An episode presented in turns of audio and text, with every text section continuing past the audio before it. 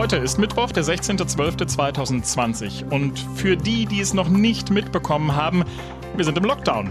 Und heute macht dann auch endlich mal das Humboldt-Forum auf. Und das, das ist mehr als nur eine Museumseröffnung, denn an diesem Ort haben Könige aus dem Fenster gewunken, DDR-Politikerinnen diskutiert und Bürger demonstriert. Warum das Humboldt-Forum umstritten ist und was Beutekunst damit zu tun hat, das erzählen wir euch heute. Und wir, das sind Jörg Poppendick und Leonie Schwarzer. Hi. News Junkies. Was du heute wissen musst. Ein Info-Radio-Podcast. Ah, manchmal wünschte ich mir, der Hörer könnte Mäuschen sein morgens, mhm. wenn wir die Themen diskutieren.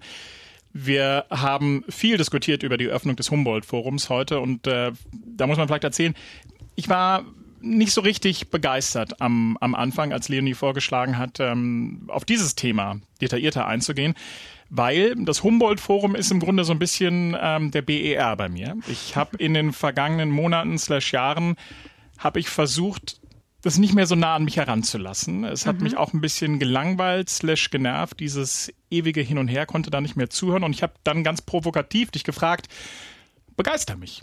Erzähl mir doch mal, warum sollte ich das spannend finden? Das ist dir gelungen. Offenbar. Ja, genau. Sonst würden wir hier jetzt nicht äh, stehen und miteinander sprechen. Nimm doch die Hörerinnen und Hörer mal mit. Warum, warum ist es spannend, Leonie? Ich probiere es mal so, wie ich es bei dir heute Morgen auch gemacht habe. Wir sprechen erstmal hier nur über ein paar Quadratmeter. Aber genau auf den, da ging es wirklich richtig ab. Also seit über 800 Jahren gibt es da ganz unterschiedliche Gebäude, ganz unterschiedliche Ereignisse. Also hier haben zum Beispiel Könige gelebt. Hier gab es prunkvolle Maskenbälle. Und hier hat Karl Liebknecht die Sozialistische Republik ausgerufen. Also da ist echt eine Menge passiert auf diesen paar Quadratmetern. Das mit den Maskenbällen werde ich heute Abend erzählen. Das ist, das ist spannend. Und kurz gesagt, man könnte quasi die komplette deutsche Geschichte anhand des Humboldt-Forums nacherzählen. Keine Angst, das machen wir jetzt nicht. Das wird ein bisschen den Rahmen sprengen. Wir schauen uns stattdessen äh, gleich zwei Konflikte näher an. Bei dem einen, da geht es um einen Abriss an dieser Stelle, über die wir gerade sprechen, nämlich den des Palastes der Republik. Und außerdem sprechen wir darüber, dass gerade jetzt zur Eröffnung viel über die koloniale Vergangenheit von einigen Ausstellungsstücken diskutiert wird. Ja, und darüber sprechen wir gleich etwas konkreter.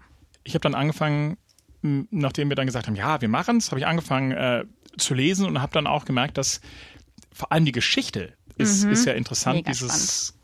Ortes, Gebäudes. Das fing erstmal ganz harmlos an. Im 13. Jahrhundert standen da so die ersten Häuser der mittelalterlichen Doppelstadt Berlin-Köln. Zwei? Ja, genau. Zwei Jahrhunderte später nimmt dann die Geschichte Fahrt auf und das erste Schloss wird gebaut. Und das ist dann fast 500 Jahre lang die Hauptstadtresidenz der Hohenzollern. Ja. Bis wir dann Anfang des 20. Jahrhunderts uns befinden. Es geht hier ganz schön schnell gerade. Und da geht nämlich dann das Kaiserreich unter und die Adligen müssen erstmal ihre Koffer packen. Hm. Dann kommt irgendwann der Zweite Weltkrieg und danach ist das Schloss sehr schwer beschädigt durch Bomben. Die DDR sprengt dann die Schlossruine, auch das ein symbolischer Akt, und baut an der Stelle dann den Palast der Republik, den Sitz der Volkskammer. Erichs Lampenladen hat man das Ding damals genannt. Ich kann mich noch gut daran erinnern, zu Studentenzeiten bin ich da immer dran, dran vorbeigefahren. Schön, ich habe es leider nie sehen können. Aber äh, Besucherinnen hören wir jetzt, äh, die bei der Öffnung des Palastes der Republik 1976 dabei waren. Diese Beleuchtung, die vielen Lampen hier, das ist also wunderschön, überwältigend. Wir hören es, viele Lampen hingen da von der Decke, nämlich diese ganz typischen runden DDR-Lampen, die jetzt auch wieder in sind und in vielen Wohnzimmern hängen. Kennst du die, Jörg? Nee, aber ich frage mich gerade, wo die, wo die sind. Also wo die heute sind. Wo die heute sind? Tja, gute Frage. Ob Vielleicht. die irgendwann mal bei eBay mhm. zu kaufen waren. Vielleicht hängen sie jetzt in irgendwelchen Wohnzimmern. naja, auf jeden Fall, ähm, wir waren ja gerade noch beim Palast der Republik, da saß die Volkskammer der DDR und gleichzeitig, das ist auch das Interessante, war das aber auch ein Unterhaltungstempel für das Volk. Also da waren Restaurants, da waren Bars, Café und es gab sogar eine Bowlingbahn. Ihr merkt, das ist ein, das ist ein Ritt da durch die Geschichte. Wir wollen noch nicht in zu viele Details gehen. Irgendwann kam die Wende und der Palast der Republik stand dann erstmal ungenutzt darum. Das hat auch damit zu tun, das Gebäude war Asbest verseucht und musste deshalb geschlossen werden. Naja, und dann begann im Grunde auch irgendwann die Diskussion, wollen wir den Palast der Republik sanieren und wieder aufbauen oder reißen wir das Gebäude ab? Eine Position damals war, das ist ein historisch interessantes Gebäude der DDR und sollte als Denkmal erhalten bleiben. Und auf der anderen Seite standen dann eben die Befürworter des Abrisses und die sahen das als Chance zur Wiederherstellung der historischen Mitte Berlins. 2006 ist dann aber eine Entscheidung durch den Bundestag gefallen und die war, der Palast der Republik, der wird abgerissen. Und an dieser Stelle nochmal ein kleiner Funfact am Rande. Der Stahl des Palastes, der wurde abtransportiert und unter anderem im höchsten Gebäude der Welt in Dubai verbaut, vielleicht wo er sind, auch noch heute ist. Hm, vielleicht sind da ja auch die, die Lampen. Der Plan war ja dann damals, ja, ein Teil der historischen Fassade sowie die Kuppel sollen rekonstruiert werden. Innen sollte aber ein modernes Gebäude entstehen. So ist es dann auch passiert. Vor acht Jahren wurde dann angefangen, man hat mit dem Bau begonnen aber auch noch heute, und zwar am Tag der Eröffnung, gibt es Kritik an dieser damaligen Entscheidung, zum Beispiel von Thomas Flier, mit dem haben wir heute Morgen im Inforadio gesprochen. Er war einst Kultursenator in Berlin und ist heute freischaffender Architekturhistoriker. Meine Skepsis ist, dass das Projekt ein Zeugnis der 1990er und Nuller Jahre ist, also quasi ein Großvater oder Großväter oder meinetwegen auch Großmütterprojekt, also einer Generation, die eigentlich jetzt abtritt, das aber für viele Jahrzehnte womöglich noch länger die Mitte der Stadt beherrschen wird und dass damals leider eben die Variante ausgeschlagen wurde, eine neue zukunftsgerichtete Architektur zu erfinden, sondern dass die Botschaft doch rückwärtsgewandt bleibt. Ja, weil die Außenfassade eben so barock gestaltet ist. Und die Kritik ist eben auch, hier ist ein Museum, das widmet sich den Kulturen der Welt und es steckt aber in einem Außenkleid, das die schlimmsten Zeiten des deutschen Kolonialismus repräsentiert. Und ich muss sagen, ich verstehe das auch so ein bisschen. Also hier, hier wurde ja jetzt nicht irgendwie ein altes Gebäude restauriert, sondern das wurde komplett neu aus dem Boden gestampft und quasi in so eine Art möchte gern Preußen-Schloss verwandelt, das es ja gar nicht ist. Ich bin dann neulich nachts mal wieder dran vorbeigefahren. Ich war noch nie in Disney World und auch nicht in Las Vegas, aber daran, daran, erinnert es mich, ehrlich gesagt. Also es wirkt irgendwie, obwohl ja auch in der Nähe mehrere historische Gebäude sind, es wirkt irgendwie so out of place. Also ich fühle mich überhaupt, also vom Äußeren fühle ich mich überhaupt nicht angesprochen. Ist halt auch ein bisschen eine Mogelpackung, ne? Weil drin ja. erwartest nicht das, was dann drin ist. Ja, das außen, kommt ne? dazu. Ne? Ja, und die Kritik, dass das Außen die schlimmste Zeit des deutschen Kolonialismus repräsentiert, die gibt es auch in Bezug auf das Innen, um das jetzt mal so auszudrücken. Hm, naja, es geht um das Herzstück des Humboldt-Forums. Das ist die Sammlung des Ethnologischen Museums Berlin. Das sind Exponate, die zum größten Teil aus Kulturen außerhalb Europas stammen. Und bislang konnte man die in Dahlem besichtigen, also schön weit draußen am Rande der Stadt. Seit aber klar ist, dass äh, die ins Humboldt-Museum wandern sollen, ja, seitdem gibt es Streit. Kritiker und Kritikerinnen sagen, dass das, was da ausgestellt wird, eine der größten Sammlungen von Beutekunst überhaupt ist. Also Kulturgüter, die sich jemand in einem Krieg oder kriegsähnlichen Zustand widerrechtlich angeeignet hat. Und deshalb war das rückblickend betrachtet jetzt auch gar nicht so richtig überraschend, dass es gibt ja nun mal eine, plötzlich eine größere Öffentlichkeit, sich der Botschafter Nigerias bei Twitter meldet und fordert, dass die weltberühmten Benin-Bronzen zurückgegeben werden. Und vielleicht, bevor wir jetzt ein bisschen politischer werden, äh, sprechen wir kurz darüber, worüber reden wir da eigentlich oder worüber reden die da eigentlich. Benin liegt in Westafrika. Und im Jahr 1897 sind britische Soldaten losgezogen und haben in einer Art Strafexpedition Skulpturen aus Bronze, aus Terrakotta, aus Elfenbein und Holzschnitzereien geraubt. Und später sind diese Skulpturen dann von europäischen Händlern aufgekauft worden. Und deshalb ist es so, dass jetzt 5000 Gegenstände aus dem alten Königreich Benin ganz verstreut über die Welt vorhanden sind und einige davon werden eben jetzt im Humboldt-Forum ausgestellt. Darüber haben wir heute Morgen im Inforadio gesprochen mit Monika Grütters. Das ist die Bundesbeauftragte für Kultur und eben dafür zuständig. Und die hat bestätigt, dass es nicht nur diesen Tweet gibt. Der Botschafter hat sich bereits im Sommer vergangenen Jahres mit einem Brief gemeldet. Daraufhin kam es dann zu einem Gespräch mit dem Afrika-Beauftragten der Bundesregierung. Mehr ist aber nicht passiert seitdem. Und Grütters sagt jetzt im Grunde, dass das ja auch nur die Forderung des Botschafters ist und nicht die der beiden Länder. Das Land ähm, Nigeria und auch das Königreich Benin haben sich dieser Forderung explizit nach heutigem völkerrechtlichen Standard nicht angeschlossen. Aber das will ich gar nicht abwerten. Wir, ganz wichtig ist, wir werden die Geschichte der Kolonialzeit erzählen. Das ist ein Kapitel, das wir bisher sträflich vernachlässigt haben ja, ist, um es mal salopp zu sagen, irgendwie auch eine interessante Argumentation, indem sie sagt, das ist ja jetzt nur der Botschafter, der das fordert. Naja, inhaltlich geht sie nicht wirklich drauf ein, ne? Nee, äh, sie verweist hier eben drauf, dass im Museum eben auch der Kontext erzählt wird, also unter welchen Umständen diese Werke nach Europa gekommen sind. Ganz interessant, Frankreich zum Beispiel mit all seinen ehemaligen Kolonien in Afrika geht einen anderen Weg.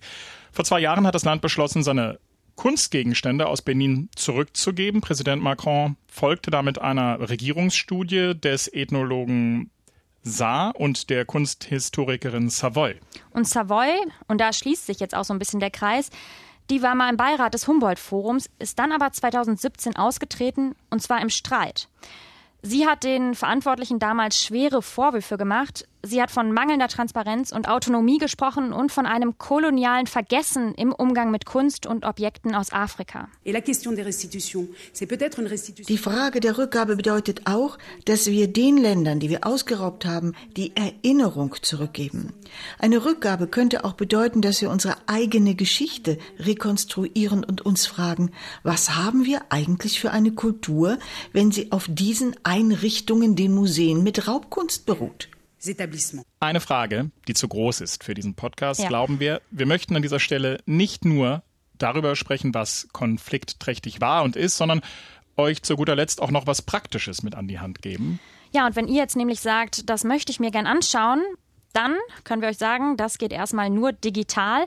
Um 19 Uhr heute Abend startet der Livestream und das alles natürlich wegen Corona. Und leider müssen wir da auch an der Stelle weitermachen mit Corona.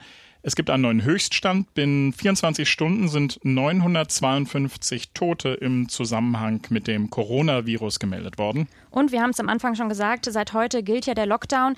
Die meisten Geschäfte sind dicht, die Schulen auch. Und relativ unpassend heute auch die digitale Plattform Lernraum Berlin, die ist heute zusammengebrochen und die ist nämlich seit dem Morgen nicht mehr erreichbar.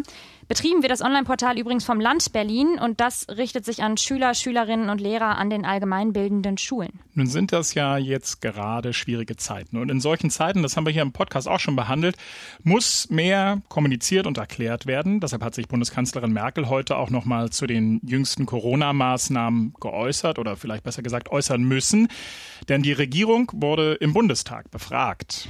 Und Merkel hat in dem Zusammenhang auch noch mal darauf verwiesen, es wird keine Impfpflicht geben.